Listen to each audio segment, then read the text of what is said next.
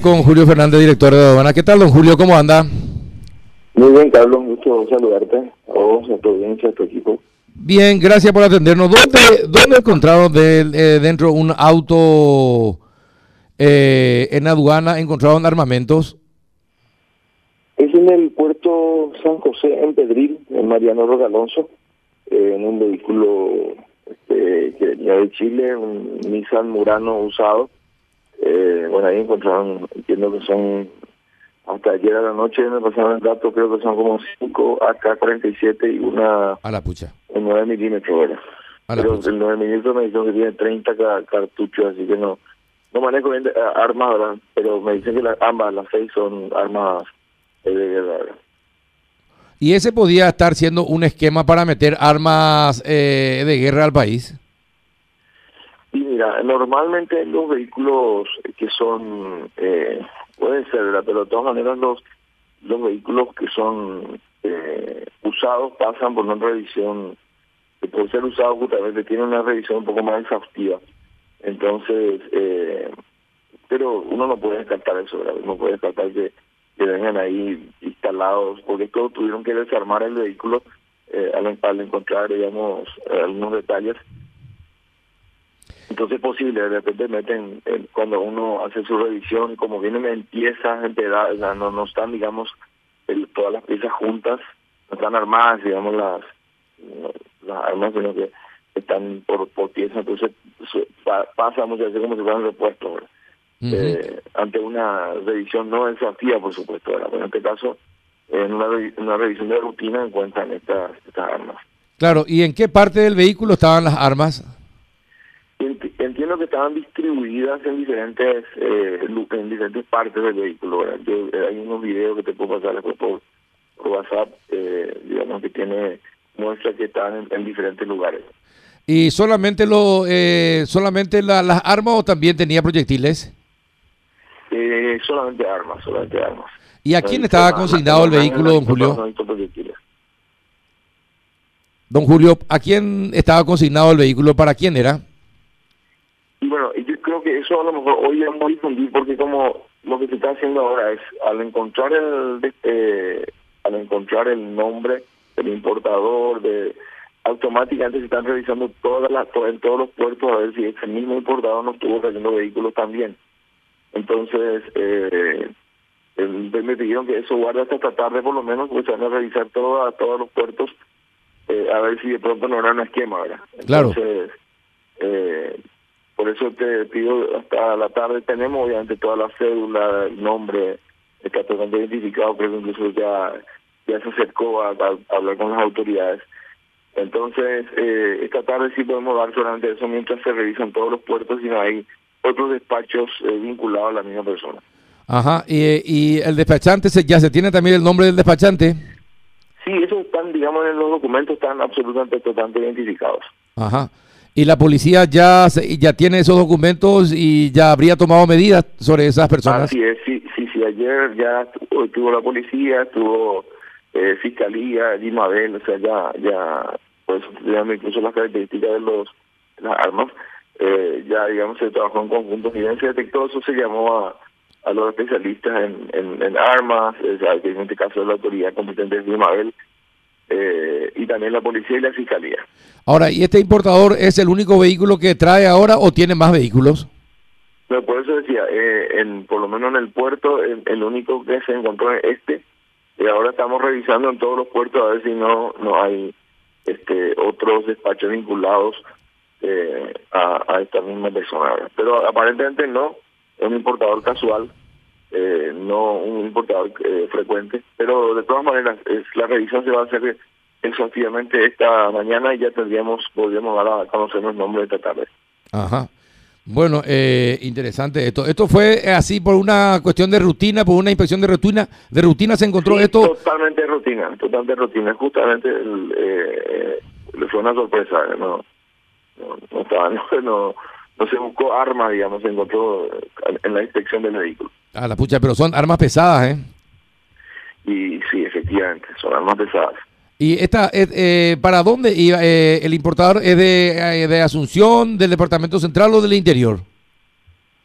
Bueno, con, con eso eh, entiendo que tiene, mira, no estoy muy seguro de el importador, creo que sí tiene algo que ver con la zona de, digamos, por, por lo menos por el nombre parece parece cierta, podría ser brasileño, no estoy muy seguro, tengo que tener ese dato un poco más tarde, no no me fijé todavía porque obviamente no pensaba en dar a conocer todavía hasta esta tarde.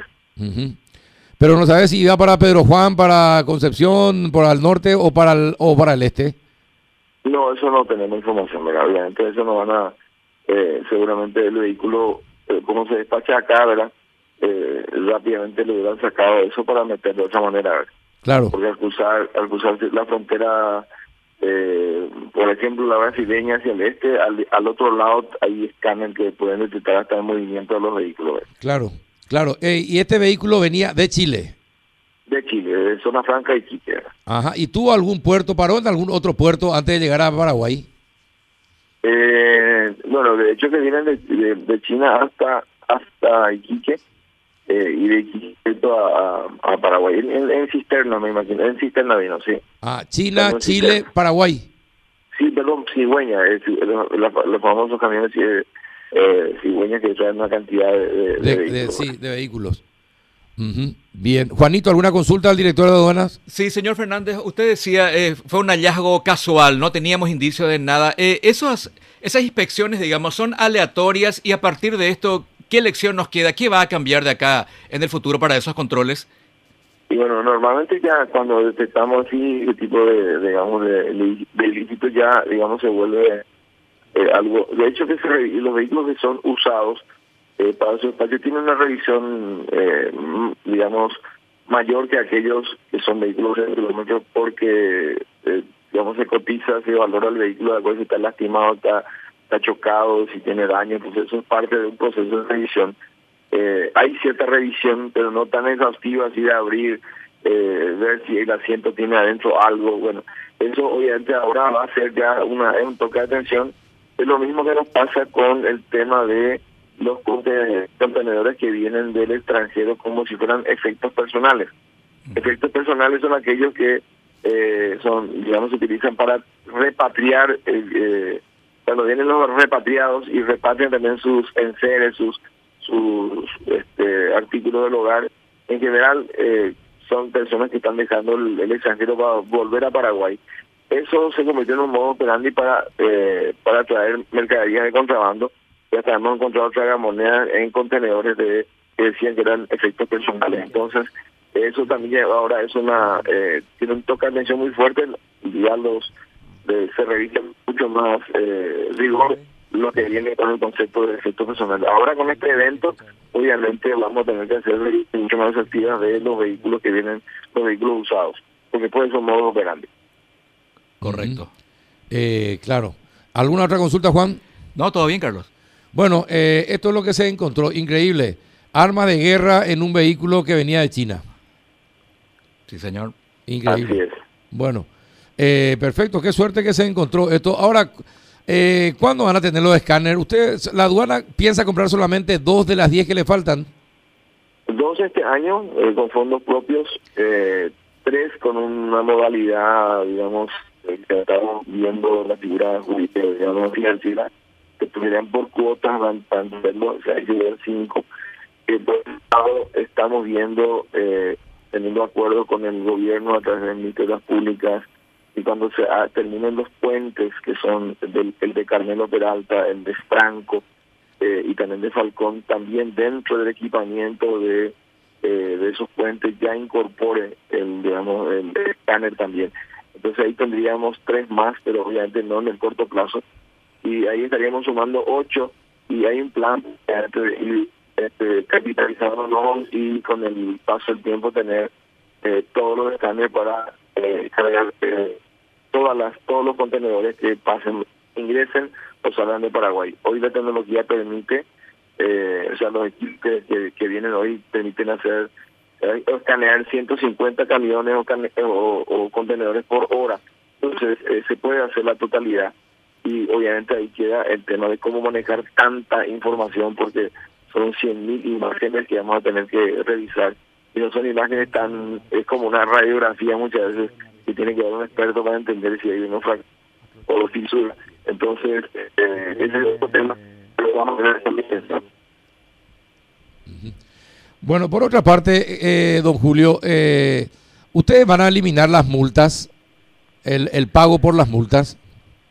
Están los planes del Código Habanero Nuevo, eh, de que ese concepto de que el denunciante se quede con el 50%, que hoy es una cuestión legal y que nos genera eh, problemas este, de, conflicto de intereses, indignación ciudadana, eh, que eso se modifique por otro tipo de figura. Pero obviamente el incentivo a, a, encontrar ilícitos siempre tiene que estar en alguna en alguna medida para que este para que uno tenga esa intencionalidad también de encontrar, eh, pero evitando que sea eh, como hoy, eh, que incluso generar incentivos perversos por la por el alto porcentaje que representa Exacto. la multa. Entonces, bueno, se está buscando una figura que, que, que, que premie el rendimiento, que premie, pero que ya de- de- desaparezca esa cuestión de, de otorgar un 50% de, de la multa al funcionario. Y bueno, prepárate entonces para, para muchas renuncias. Vamos a ver. Bueno, bueno, perfecto. Don Julio, muchísimas gracias por tu tiempo y por la información. Gracias, Carlos. Un, un gusto saludarte y estar en contacto de vuelta contigo. Dale, muchas gracias. Igualmente, Julio Fernández, director de aduanas.